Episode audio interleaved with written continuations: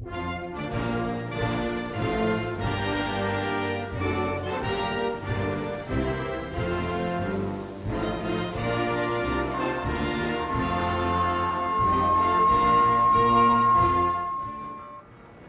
это Алексей Пономарев. Вы привыкли слушать меня в подкасте «Медуза в курсе», но сегодня я прочитаю вам текст, который специально для «Медузы» написала Диана Манучурян.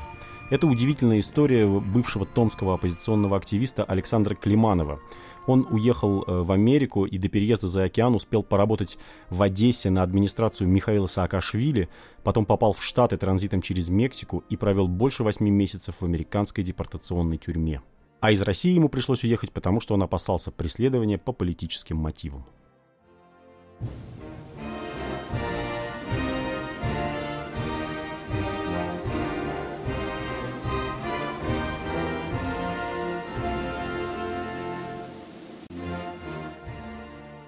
Они часами стояли в очереди под открытым небом. Молодые китайцы, еще накануне распивавшие текилу на пляже в Канкуне, дальние мигранты из Африки и Южной Азии в одежде, давно превратившейся в лохмотья, латиноамериканцы с огромными баулами и бывший член партии «Союз правых сил» Александр Климанов. Мимо них шли американские туристы и трудовые мигранты с разрешениями на работу, для которых был организован зеленый коридор, позволяющий оформить документы и пройти таможню быстро и без проволочек.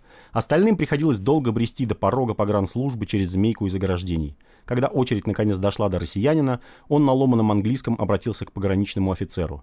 «I'm a Russian oppositionist. I need political asylum».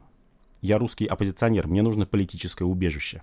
Его данные пробили по базе, и выяснилось, что ни в списке депортированных, ни среди тех, кто находится в розыске, Климанов не числится. Тогда его попросили присесть на землю и подождать. У порога пограничного пункта формировалась очередная небольшая группа людей, рассчитывающих на получение убежища в США. Дальше их должны были допросить, чтобы удостовериться, что они не зря опасаются преследования на родине. Как вспоминает Климанов, пока он ждал развития событий, он наслушался самых разных историй, которые беженцы и те, кто хотел ими стать, рассказывали американским пограничникам.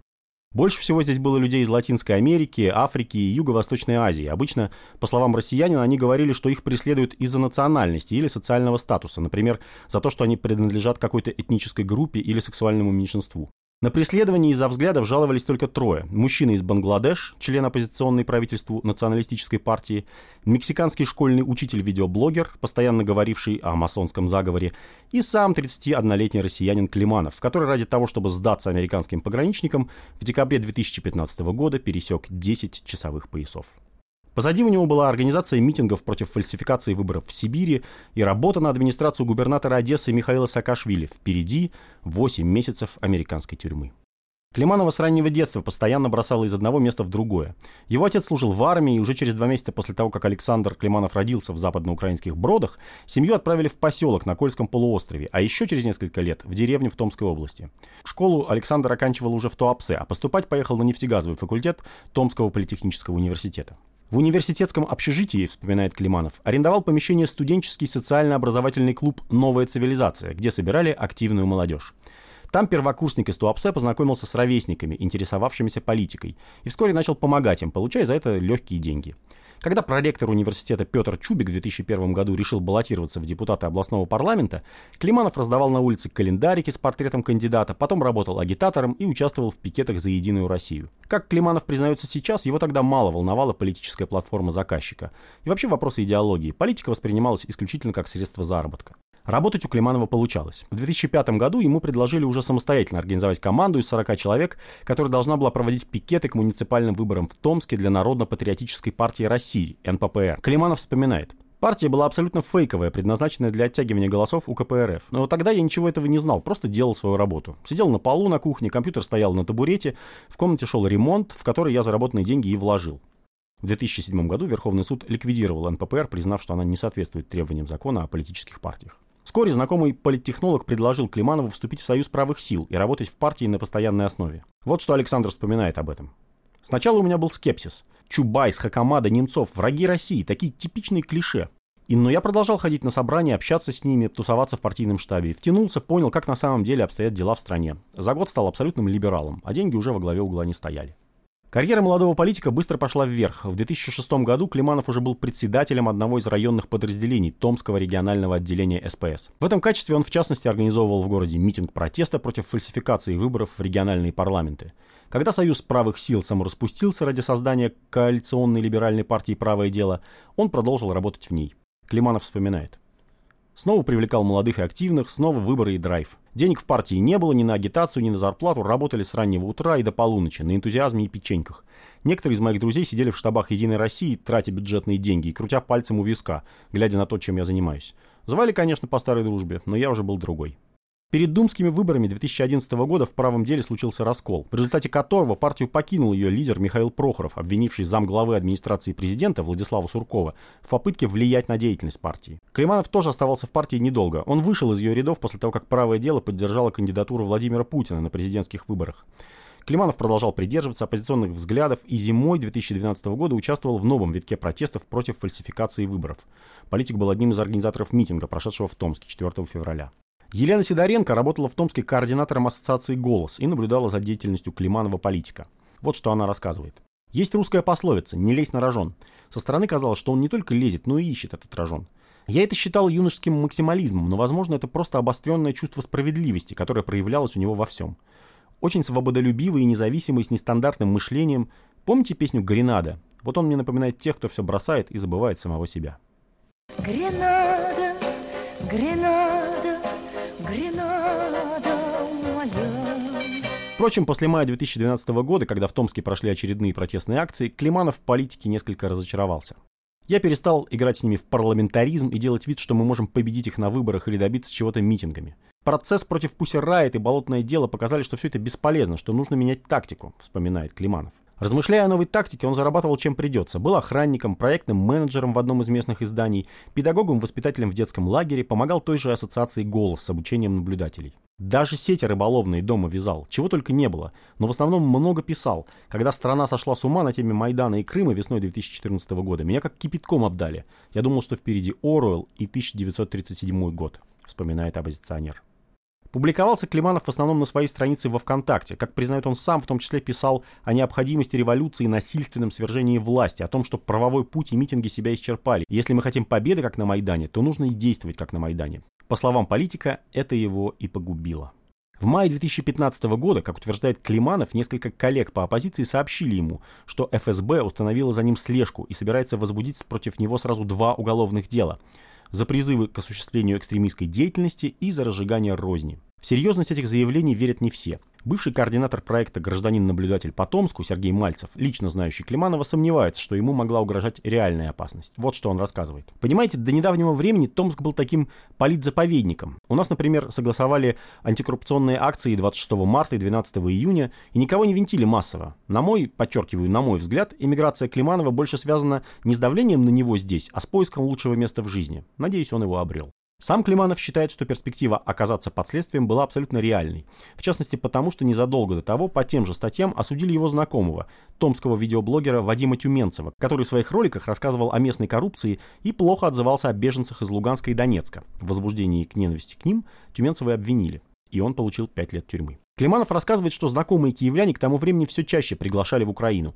Одним из них был боец украинского добровольческого полка «Днепр-1», который в разговоре с «Медузой» представился как «Аларм». Свое имя он называть отказался, сославшись на то, что не хочет создавать лишних проблем родным. По словам «Аларма», познакомились они с Климановым во ВКонтакте задолго до конфликта между Россией и Украиной благодаря общему хобби, историческому фехтованию. Но вскоре начали обсуждать и политику. Аларм рассказывает, что в какой-то момент Саша предложил приехать и помочь Украине. По его словам, благодаря таким людям, как Александр Климанов, образ жителей РФ как поголовных врагов навсегда пошатнулся. 15 мая 2015 года Климанов приземлился в киевском аэропорту Борисполь. Аларм оформил для него рабочее приглашение, которое позволило бы ему устроиться на работу менеджером в одной из киевских компаний. О военной помощи, которую Климанов хотел оказать соседям изначально, речи к тому времени уже не шло. Добровольческие батальоны украинской армии легализовались, и иностранному гражданину попасть в них было практически невозможно. Жильем помогли волонтеры из украинской благотворительной организации «Пластир», основная деятельность которой направлена на поддержку украинской армии.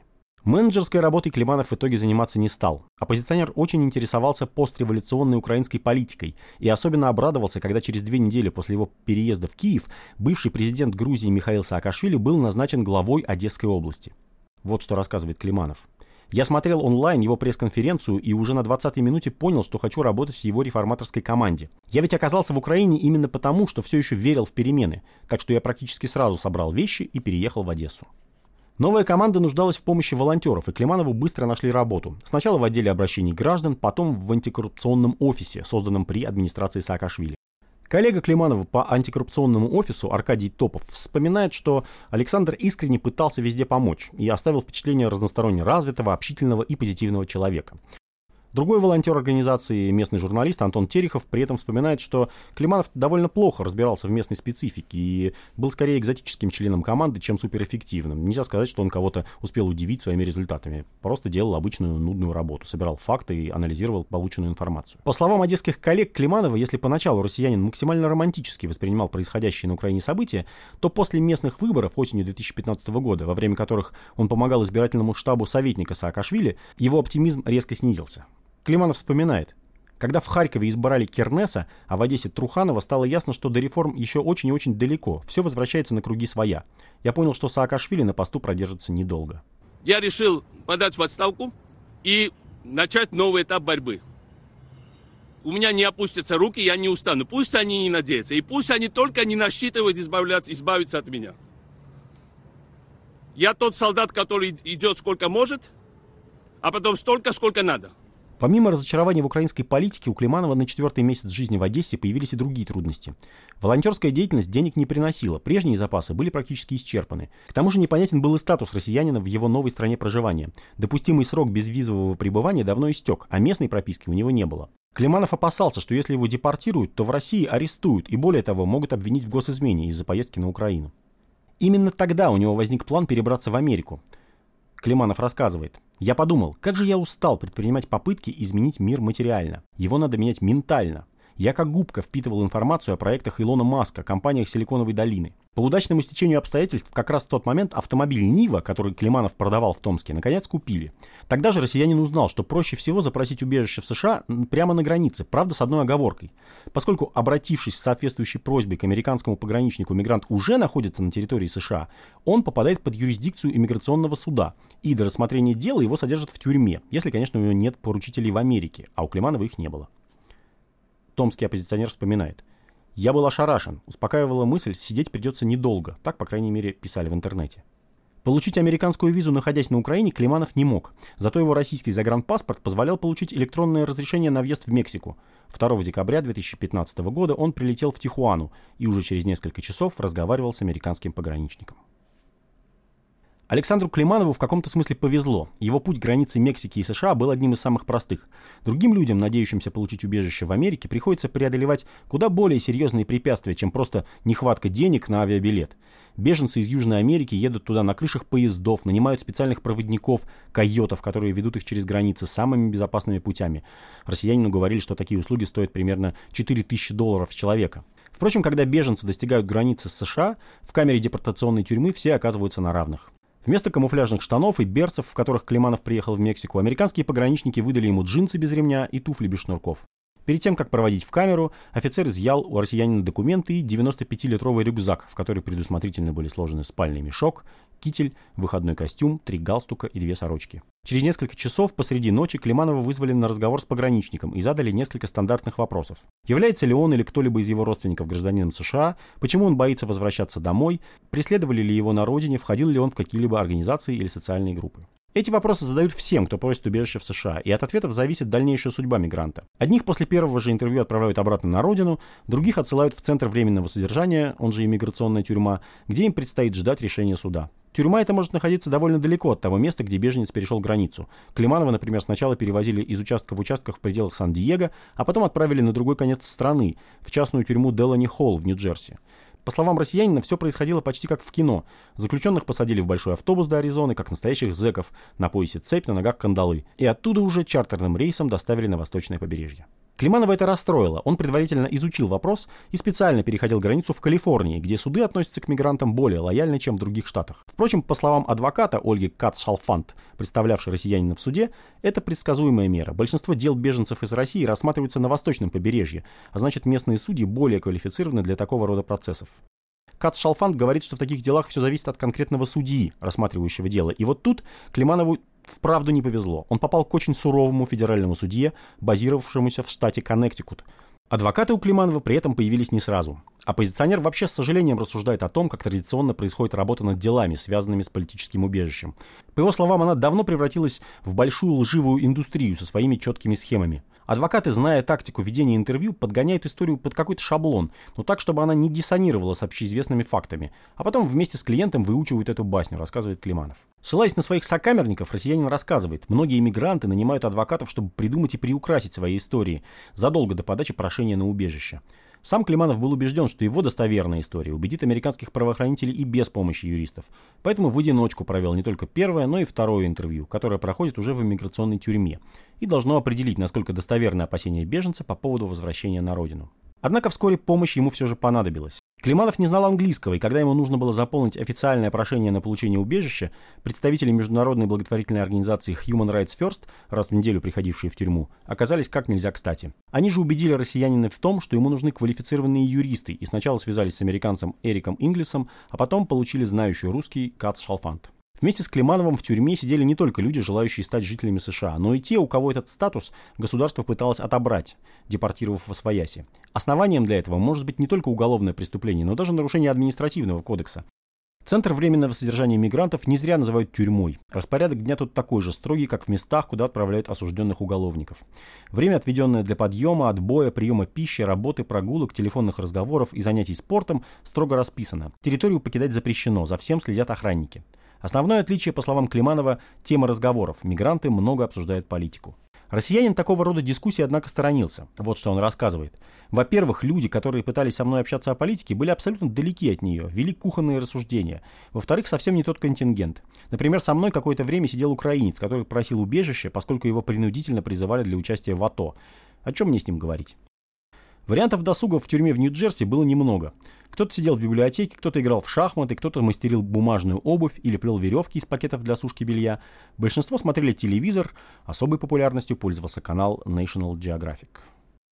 Климанов жалуется, что выбор в библиотеке был скудный. Из стоящих вещей были, по его словам, разве что труды Жан-Жака Руссо, собрание сочинений Фолкнера на русском языке. Именно там он впервые прочитал «Золотого теленка» Ильфа и Петрова и отличный сборник Войновича «Запах шоколада». На особом счету у Климанова был российский энциклопедический словарь. «Это был мой Google», говорит оппозиционер. «Я держал его под матрасом, жил им, брал оттуда все, что было необходимо». От нечего делать, по словам россиянина, многие в тюрьме начинали приходить к религии. В Делани Холл были и христиане, и мусульмане, и буддисты, и иудеи. Они собирались на молитвенные собрания, обсуждая религиозную литературу. Партиец из Бангладеш изначально признался, что совершенно не религиозен, но со временем стал чуть ли не лидером среди верующих, купил Коран, обернул его в специальную обложку, вспоминает Климанов. Разрисовал простыню, чтобы использовать в качестве ковра для молитв. Люди ломались и искали спасения в чем-то иррациональном.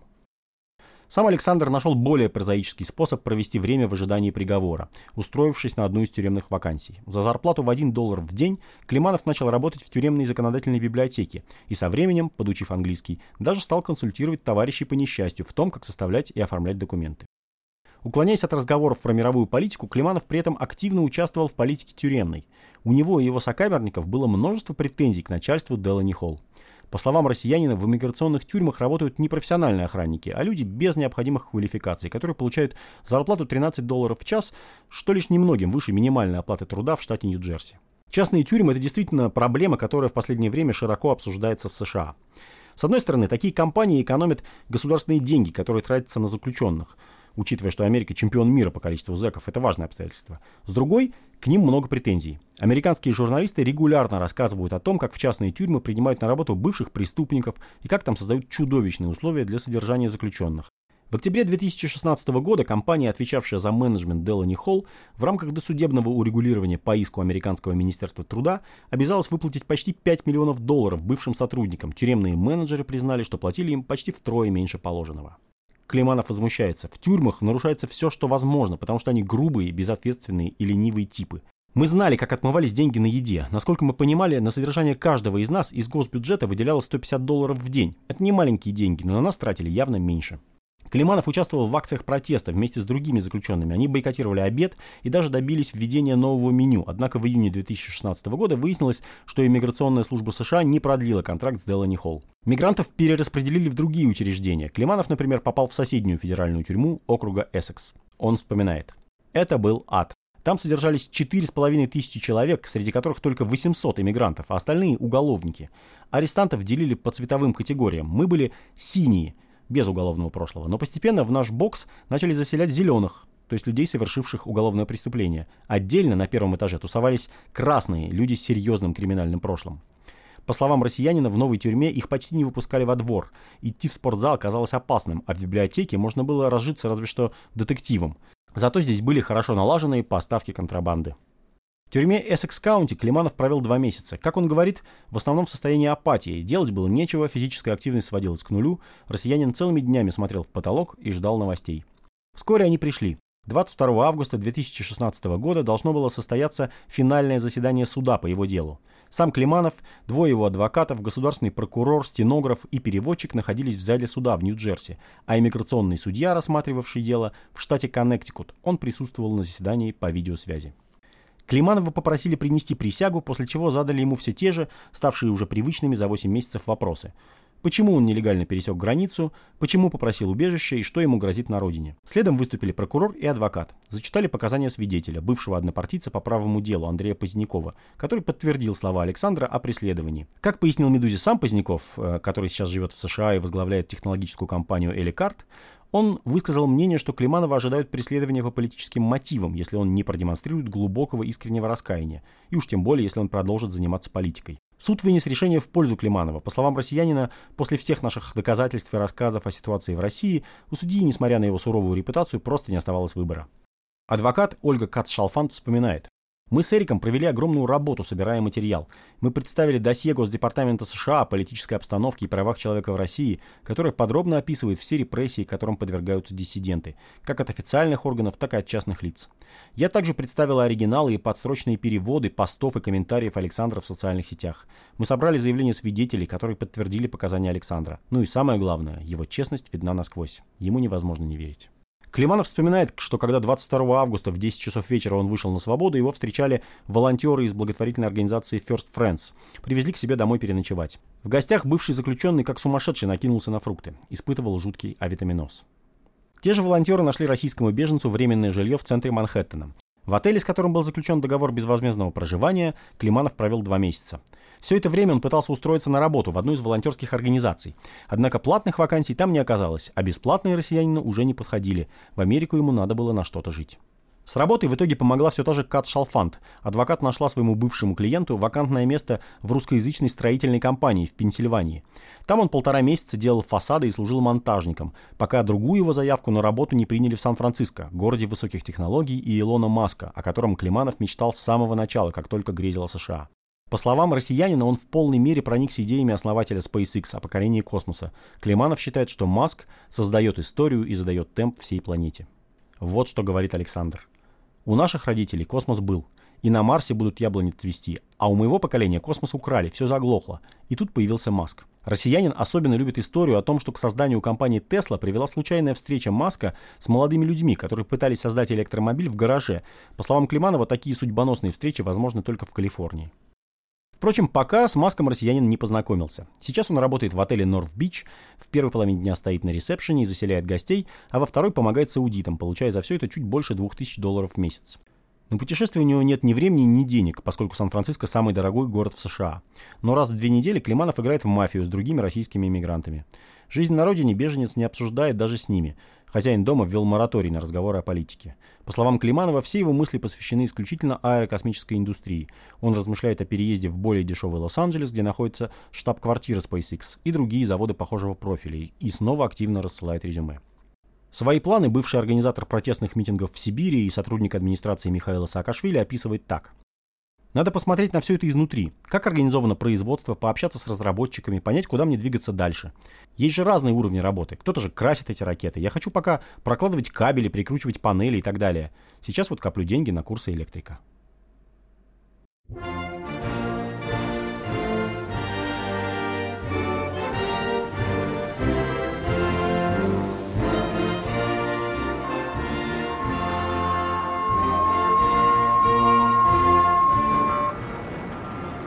Диана, добрый день. Буквально несколько вопросов просто как к автору текста. Расскажите, пожалуйста, э, почему вы решили заняться историей Александра Климанова?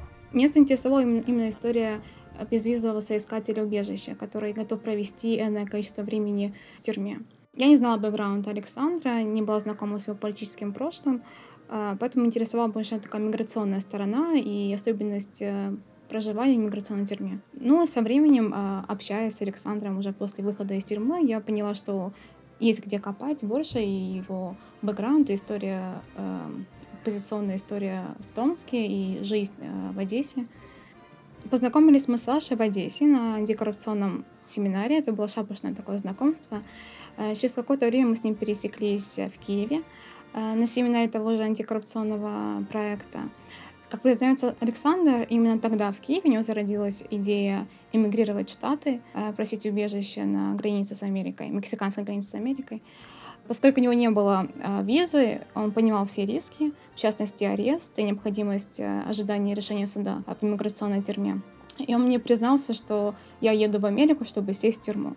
Как вам кажется, изменило ли его вот это пребывание в американской тюрьме? Все-таки 8 месяцев он провел в довольно жестких условиях. Вы общались с ним и до, и после, я так понимаю. Ну, мне кажется, что его, изменились его взгляды. Если раньше, как он отмечал уже позже, он старался изменить метод материально, то потом он хотел как-то изменить э, инновационным образом. Вообще Александр такой романтик. Если у него горели глаза над, над тем, что нужно изменить там какую-то политическую составляющую, нужно выявлять какие-то коррупционные составляющие, то теперь у него волнует только IT-сфера, космос. Э. А вот э, меня, кстати, такой еще момент интересует. Э, насколько вы, э, сами занимаясь его историей, поверили в его искренность, да, ведь он сначала работал на Единую Россию, он считал там Чубайса и Немцова врагами страны, потом вдруг стал либералом. Мне кажется, такая довольно частая история для политиков вообще, да, то есть людей, которые занимаются политиками, они, э, политикой, они, ну, так лицемерно себя достаточно ведут э, зачастую. Мне кажется, каждый интерпретировал историю по-своему, ну, основываясь на свой опыт, на какое-то свое мироощущение.